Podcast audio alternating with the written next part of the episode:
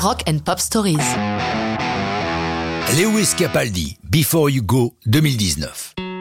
Cet Écossais est étonnant à bien des égards. Non, ce rouquin ne se produit pas en kilt, en tout cas pas à ma connaissance, ce serait trop facile. Mais pour se présenter en public, il souffre d'un mal qui peut s'avérer gênant. Il l'a révélé récemment à la presse. Il a le syndrome de Gilles de la Tourette. Bon, apparemment à ce jour sans conséquence sur ses prestations scéniques. Par contre, ce millénium, il est né en 96, est, dès ses débuts, l'homme de tous les records, puisque son premier single, Bruises, en 2017, devient la première chanson autoproduite à cumuler 28 millions d'écoutes sur Spotify, ce qui ne peut laisser indifférentes les maisons de disques.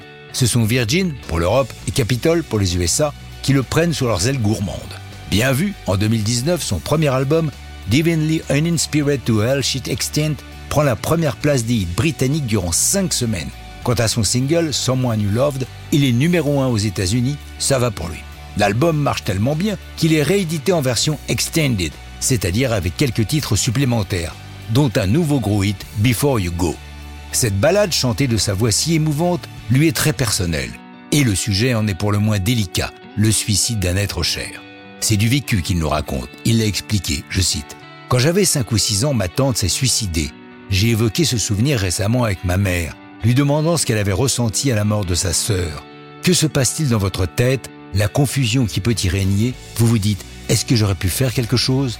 Pour écrire cette chanson ô combien délicate, Lewis Capaldi reçoit l'aide précieuse de Phil Plested, un faiseur de hits qui avait déjà travaillé avec lui et qui était enthousiaste à l'idée de recommencer, comme il l'a expliqué.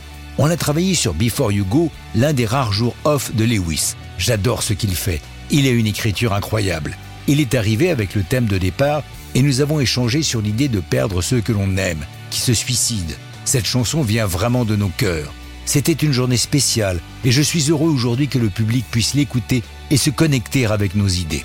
La vidéo de Kyle Trash est à la hauteur de la chanson, avec la comédienne Sasha Lane particulièrement émouvante. Comme l'a dit le réalisateur, elle a quelque chose de magique, nous l'avons laissé beaucoup improviser. Comme il en a pris l'habitude, Lewis Capaldi va prendre la première place des hits du Royaume-Uni. Mais pour une fois, il va y mettre le temps. Le single paraît le 19 novembre 2019, mais va mettre 37 semaines à conquérir cette nouvelle couronne. Record de lenteur depuis 1992. Mais ça, c'est une autre histoire de rock'n'roll.